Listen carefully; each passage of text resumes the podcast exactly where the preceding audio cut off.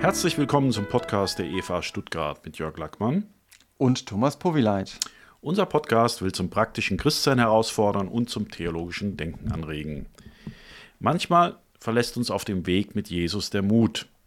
Wir sind verzweifelt über uns selbst, erleben Herausforderungen im Glauben als Überforderung und trauern unserer dynamischen Anfangszeit mit Jesus nach. Wie kann das wieder anders werden? Thomas, steigen wir doch mal mit dem Mut ein. Wann verlässt dich denn der Mut?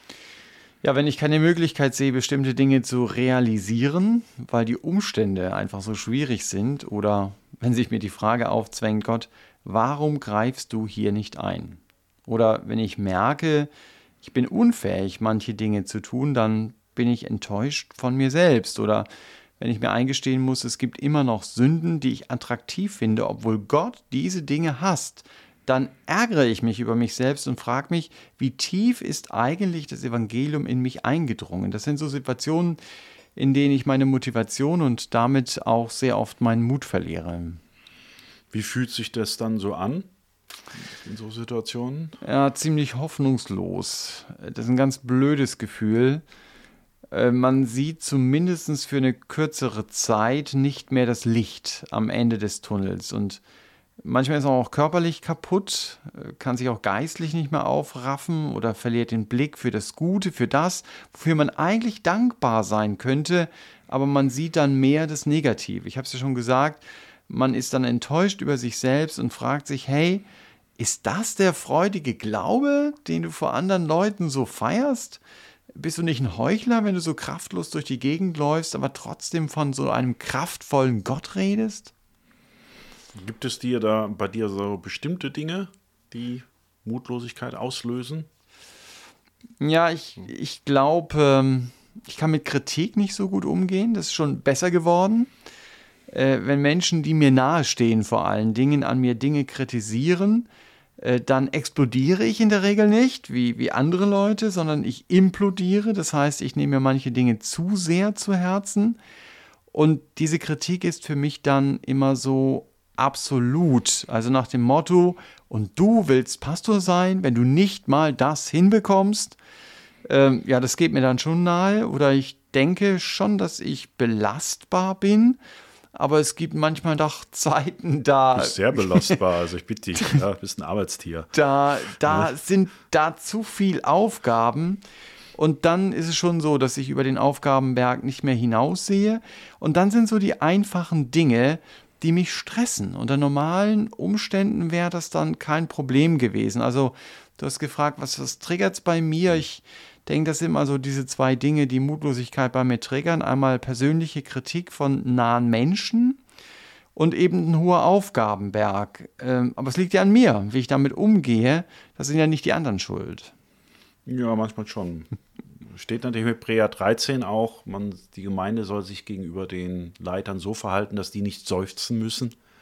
Ja, vielleicht geht es da manchmal auch um, um Sünde oder so, ich weiß es nicht. Ja, es ja. kommt immer darauf an, wie man sowas sagt und ob in der Gnade oder nicht. Die hat mhm. immer zwei Seiten. Aber okay, du redest jetzt von deiner Seite. Eben, genau. Auf die konzentrieren wir uns. Also ja. das ist jetzt sehr persönlich und mhm. nicht nur irgendeine theologische Abhandlung oder so. Ja, ja was gibt denn dir dann in so Situationen Mut, dann trotzdem weiterzumachen? Mhm. Nicht zu sagen, nee, ist jetzt alles nichts. Ja. Bin es nicht wert. Also ich finde, es hängt ganz stark davon ab, was hat denn diese Mutlosigkeit in meinem Leben ausgelöst oder was bewirkt die Mutlosigkeit.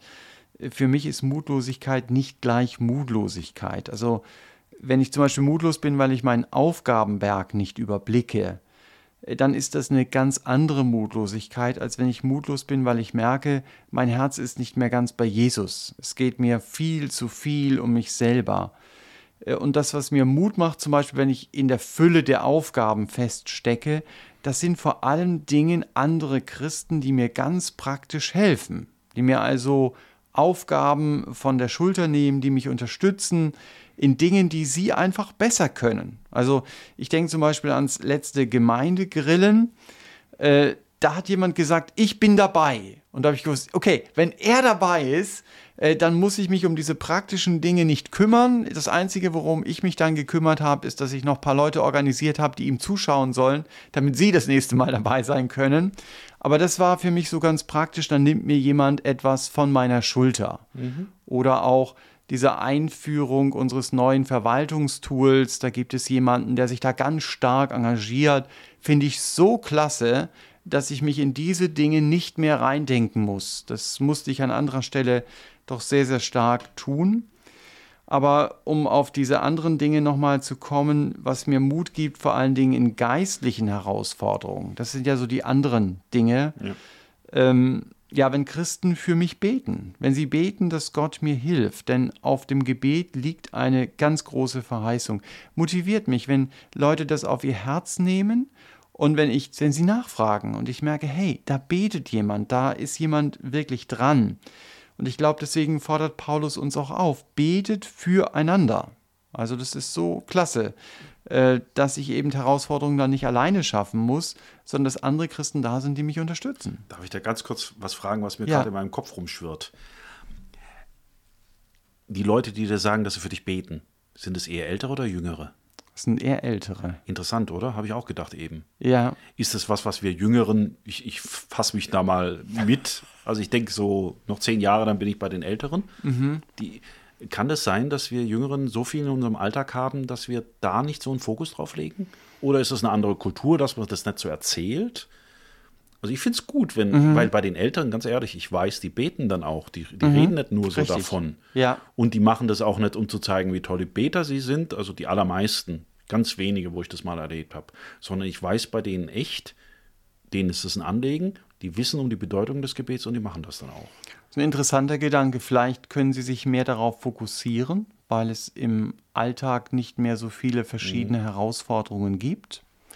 Oder vielleicht ist es ihnen auch sehr viel mehr bewusst. Dass durch die Lebenserfahrung. Durch die oder? Lebenserfahrung. Was, was, sie alles selber nicht geschafft hatten, ja. wo sie wussten, Gebet mhm. ist einfach ein, ein Schlüssel.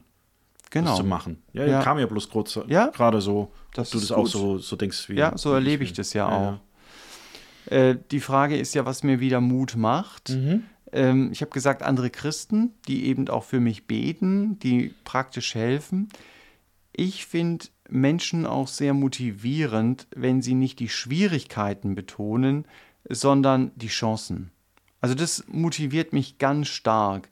Äh, und wenn Sachen schief gehen, dann gehen sie halt schief. Ja, also habe das gerade gestern erlebt, das war jetzt kein Christ, aber der hatte seine Vespa abgestützt und nicht gut und dann ist sie umgefallen und dann war da gleich so ein Riesenkratzer drauf und er guckt es an und sagt, naja, das passiert halt. Ja, mhm. also jemand, der auch sehr positiv dem Leben gegenübersteht.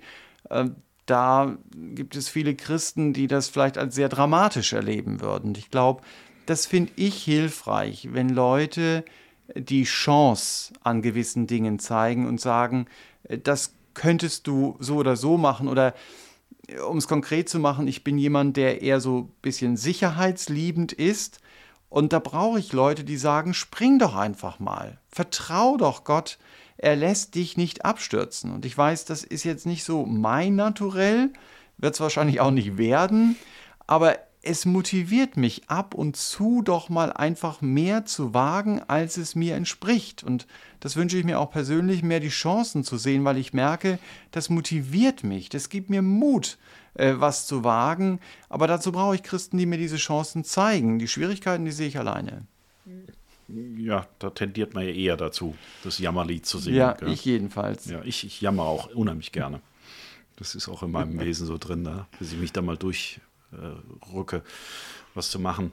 Äh, Motivation, was spielt da für dich eine Rolle, dass andere auch noch anerkennen, was du machst oder loben? Ist das auch eine Sache, die dich motiviert? Also Manche sind ja mehr von den Sachaufgaben mhm. interessiert. Das ist so mein Part, dass ich sage, ja, ich will was gut machen. Mhm. Lob, ja, immer gut, wenn man die Sache gut macht. Aber wie ist das bei dir da? Ähm, also ich glaube nicht, dass ich vom Lob abhängig bin. Mhm. Ja, also dass ich auch eher sachorientiert bin. Das wollte ich auch bin. nicht behaupten, nicht, dass genau. das falsch rüberkommt hier. Ja? ähm, aber auf jeden Fall motiviert es mich, äh, wenn jemand mal Danke sagt oder deutlich macht, du, was du da gemacht hast, das hat mir jetzt echt sehr geholfen oder was du gesagt hast. Ich komme aus einer Kultur, in der man ganz selten Danke gesagt hat. Da war vieles einfach selbstverständlich. Man hat mhm. viel positive Sachen gemacht, aber da hat man nicht Danke gesagt und ich bin in einer Gemeinde groß geworden, in der man schon zweimal nicht Danke gesagt hat, weil aller Dank doch Gott gebührt. Also so war jedenfalls die Einstellung. Und das ist ja auch so, dass mein Dank Gott gehört. Äh, aber wir können uns trotzdem, so habe ich es mit der Zeit einfach gelernt, gegenseitig Danke sagen. Wichtig ist ja, wenn ich diesen Dank höre, dass ich dann nicht denke, ja, was, ich bin ein toller Kerl, sondern dass ich diesen Dank dann auch wirklich an Gott weitergebe und dass ich bete und dass ich sage, danke Herr, dass du das benutzt hast, um diese Christen zu ermutigen oder dass du das, was ich gemacht oder gesagt habe, benutzt hast, um ihn herauszufordern, jetzt mal auch einen konkreten Schritt zu gehen. Äh, das freut mich wenn ich höre oder sehe, dass Gott das durch mein Leben tut. Und auch wenn ich dann anderen danken sage, dann motiviert es doch auch sie, weil ich eben deutlich mache, Gott hat mich durch dich gesegnet. Und ich nehme das, was du getan hast, jetzt als nicht selbstverständlich. Deshalb sage ich Danke. Ja. Wie gehst du dann mit der anderen Seite um, wenn es was schief läuft? Also mit diesen demotivierenden Dingen jetzt. Mhm. Also wenn was schief läuft, ist klar, dass mich das demotiviert. Äh, manchmal laufen, laufen Sachen gar nicht. Mhm. Das ist dann noch demotivierender. Äh, manchmal hilft mir das. Ich erinnere mich ab und zu daran, was ich mal gehört habe, dass jemand sehr viel Kraft eingesetzt hat, die gute Nachricht von Jesus weiterzusagen. Also ich glaube, der ist da von Tür zu Tür gegangen, hat äh, da irgendwelche Schriften ausgeteilt oder so. Nichts ist passiert. Und mhm. am Ende des Tages betet er dann sinngemäß, schade Gott, dass ich nichts von deinem Wirken mitbekommen habe, aber ich weiß, dass andere Christen auf der Welt Menschen zu Jesus führen konnten. Und das habe ich zwar nicht persönlich erlebt, aber dieses Wissen freut mich. Du weißt ja auch nicht, was ist. Als ich mich bekehrt habe, ich habe mich bei einer Zeltmission bekehrt. Ich bin sofort rausgerannt danach. Mhm. Der Verkündiger weiß es nicht. Mhm. Ich hätte es Ihnen gerne gesagt später, aber ich hatte dann keinen Kontakt, wusste, das mhm. war in unserem Dorf halt, der weiß es bis heute nicht. Obwohl da Frucht war. Ja, das stimmt auch. Du, du weißt es nicht, aber manchmal empfindest du es so, ja, dass du denkst, ey, da, da passiert nichts, ich mache das jetzt eine Woche oder so, nicht mal irgendjemand spricht mich drauf an oder so. Aber ich finde es schon klasse, diesen Blick zu haben. Das heißt nicht, dass Gott nicht wirkt. Also entweder, wie du sagst, im Verborgenen mhm. oder eben auch an einer anderen Stelle. Und das finde ich schon faszinierend. Ich muss sagen, das, das motiviert mich schon zu sehen, wie Gott im Leben von anderen Christen wirkt. Auch wenn ich das zurzeit so nicht erlebe. Also das motiviert mich. Gott ist da und er handelt. Das ist ja die Botschaft, äh, die rüberkommt. Und auch dieser Blick dafür, Gottes Werk ist größer als der kleine Bereich, in dem ich jetzt gerade unterwegs bin. Also meine kleine Erlebniswelt. Und dieser Blick hilft mir zu verstehen, ob es mir gut geht oder ob es mir nicht so gut geht, das stellt doch Gottes Allmacht nicht in Frage. Auch wenn es mir schlecht geht, ist doch Gott derjenige, der trotzdem allmächtig ist. Und warum er jetzt bei mir nicht eingreift, das weiß ich nicht. Vielleicht ist das Galgenhumor, aber es hilft mir auf jeden Fall nicht mutlos zu werden. Äh, aber es ist die Gelegenheit, einen schlauen Spruch zu bringen, äh, den ich mal ziemlich gut fand.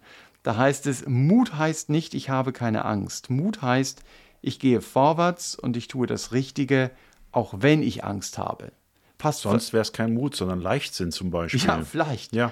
Also das finde ich mhm. gerade beim Thema Mut nochmal mhm. ganz wichtig zu wissen. Es kann durchaus sein, dass ich Angst habe und dass ich zittere und so, aber ich bin überzeugt, ich sollte es tun und deswegen mache ich es und Gott gibt mir eben den Mut. Und manchmal gibt es eben auch Dinge, die mich lähmen. Über die haben wir ja gesprochen. Und da brauche ich einfach die anderen, die mich auch motivieren, trotzdem weiterzugehen. Ja. Ich denke, das mit dem Punkt mit der Angst ist wirklich wichtig weil wir tendieren dazu, also ich merke es stark bei mir, so eine Welt haben zu wollen, wo dann keine Angst mehr ist, wo immer alles gut läuft. Da strebe ich immer danach und ich weiß, das wird nie passieren, aber ich will es immer so, dieses Paradies auf Erden schon haben, das mhm. noch nicht kommen wird. Mhm. Und das einfach zu akzeptieren, diese Angst wird da sein, aber Gott ist einfach in dieser Angst mit dir da. Ja. Und dann diesen Mut zu haben. Doch. Da dann doch durchzugehen. Ja, finde ich sehr wichtig. Ja. Also wenn wir das zusammenfassen jetzt bisher erstmal, ähm, Da war das die Ermutigung einmal beim Praktischen, wenn dir Lasten abgenommen werden, Ja. wenn da Menschen auch den Blick dafür haben. Dann andere, die für dich beten, das dich vielleicht auch wissen lassen. Gebet wirkt auch so, aber es ist halt motivierend, wenn man sich da eingebettet fühlt. Und manchmal finde ich es sehr, sehr toll, wenn man dann im Nachhinein erfährt, ich habe für dich gebetet. Manchmal sagen die den Tag und Tag und dann, ah, genau da wurde es besser. Habe ich auch schon oft erlebt oder gehört. Und da einfach Gott dann nochmal loben zu können, Auf jeden Fall, auf jeden Fall. einfach ja. zu merken, ja, er, er bewegt da wirklich etwas. Ähm, dieses Danke sagen, hast du noch gesagt, dass es so, so einen Rückenwind gibt praktisch. Mhm. Ja. Und auch wenn du ja Gottes Gegenwart im Leben von anderen Christen siehst. Also, Ebbe ist Mhm. Ja. im Glauben, ja. Äh, wenn wir das mal zusammenfassen, was gibt dir so am meisten Mut bei all diesen Dingen? Ja, ich finde all diese Punkte sehr, sehr wichtig, ähm, die ich jetzt schon gesagt habe, mutiger zu sein. Aber der Punkt, der mich am stärksten ermutigt, der ist noch nicht dabei. Der steht im Psalm 34, Vers 6. Da heißt es, die auf ihn schauen, die werden strahlen vor Freude. Und ich bin zutiefst überzeugt davon, dass das stimmt. Was mich am meisten motiviert, ist einfach der Blick auf Jesus. Also, dass ich weiß, er geht mit mir durch diese Situation hindurch, er ist da, auch wenn es mir brutal schwer fällt, diesen Weg zu gehen. Und manchmal, so habe ich es auch schon erlebt, sind die äußeren Gefühle dann nicht so gut und trotzdem ist da ein inneres Geborgensein bei Gott, ein Wissen, Gott ist nahe. Und das wiegt dieses äußere, angstvolle dann wieder auf. Ja, dass ich weiß, er ist da.